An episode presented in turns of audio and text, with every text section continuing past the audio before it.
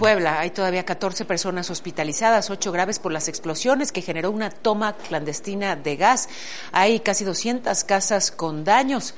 Y un policía del Estado de México reconoció que disparó a la camioneta del actor Octavio Ocaña, quien ayer fue sepultado en Villahermosa. Su padre dice que llegarán hasta las últimas consecuencias. Denuncia que hay inconsistencias en la investigación.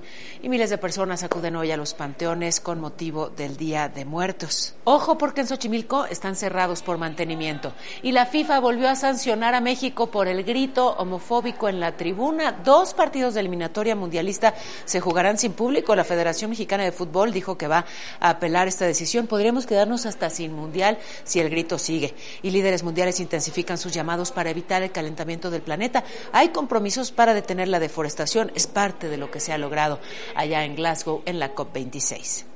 Capitán Archie. Con mucho gusto, querida Paola. El día de hoy 11 grados la temperatura mínima, máxima de 23. Atención, para a partir de mañana la temperatura baja considerablemente en horas de la mañana. Un suéter es necesario. O dos. Gracias, Capi. Gracias a todos.